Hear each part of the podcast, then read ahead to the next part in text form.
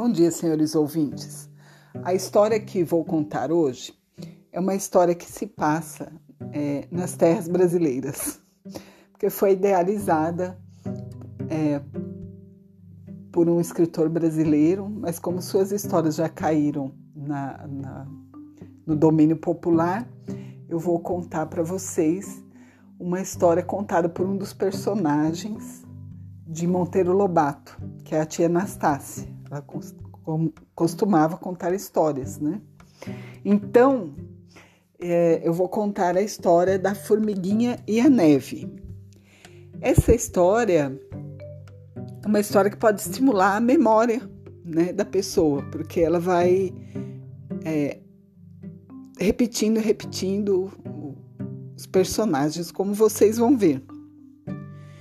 Então a história fala de uma formiguinha que uh, prendeu sua perna na neve. Então vamos ver o desenrolar, como que aconteceu essa história, né? Lembrando que muitas pessoas, como essa história surgiu da escrita, muitas pessoas podem não conhecê-la, né? Ou já não se recordar mais dela. Então vamos à história.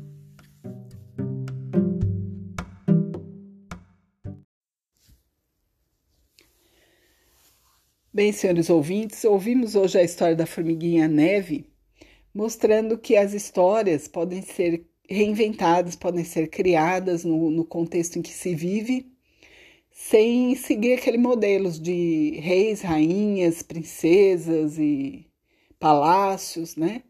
É uma história do uma história popular brasileira, né?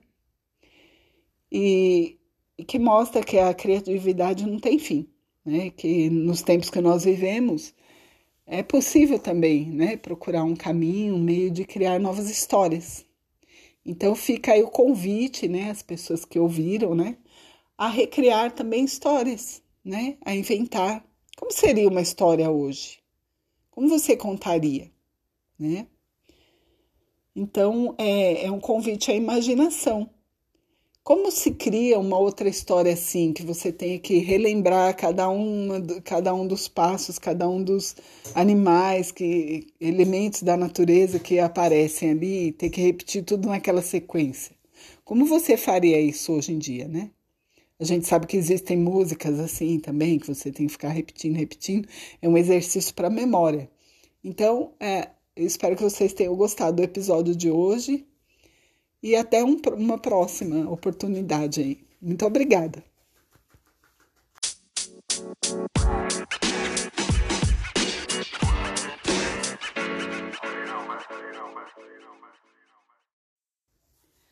A formiguinha caminhava e prendeu os seus pés. Então, para que se soltasse, ela voltou-se para a neve e disse: Ó oh, neve que meus pés prende.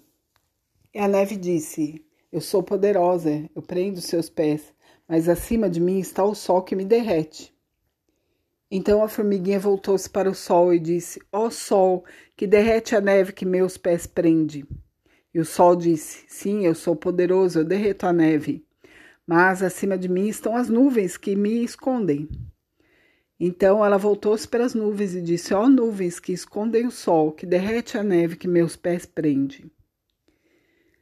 Aí as nuvens disseram para ela: Nós somos poderosa, nós escondemos o sol, mas mais poderoso que nós é o vento que nos dispersa. Então a formiguinha foi, voltou-se para o vento e disse: Ó vento que dispersa as nuvens, que escondem o sol, que derrete a neve que meus pés prende. E o vento disse: Sim, eu sou poderoso, eu disperso as nuvens, mas a parede me prende. E voltando-se para a parede, a formiga disse: Ó oh, parede, que sois tão poderosa, que prende o sol, que dispersa as nuvens, que esconde o sol, que derrete as neves que os meus pés prende. E a parede disse: Sim, eu sou poderosa, eu aprisiono o vento, mas o rato me fura, porque ele me rói. E lá se foi a formiguinha, voltando-se para o rato. Ó rato, que rói a parede, que prende o vento, que dispersa as nuvens, que escondem o sol, que derrete a neve que meus pés prende.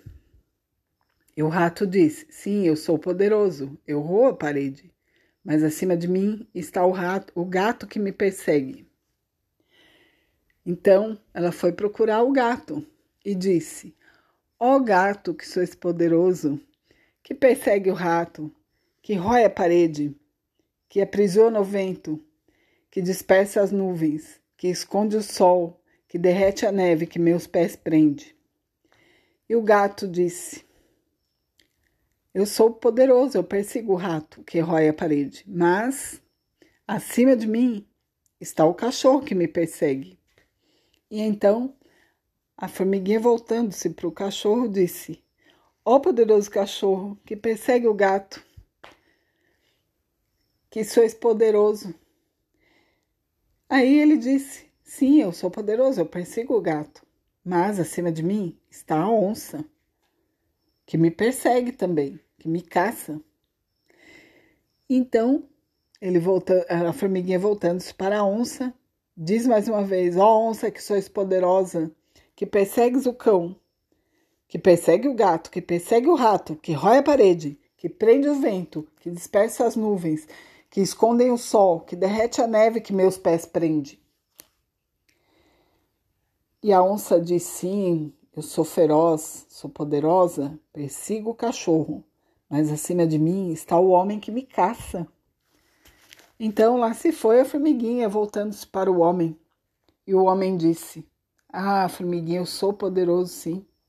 Eu caço a onça, mas acima de mim está Deus que me governa e que me vigia que me domina.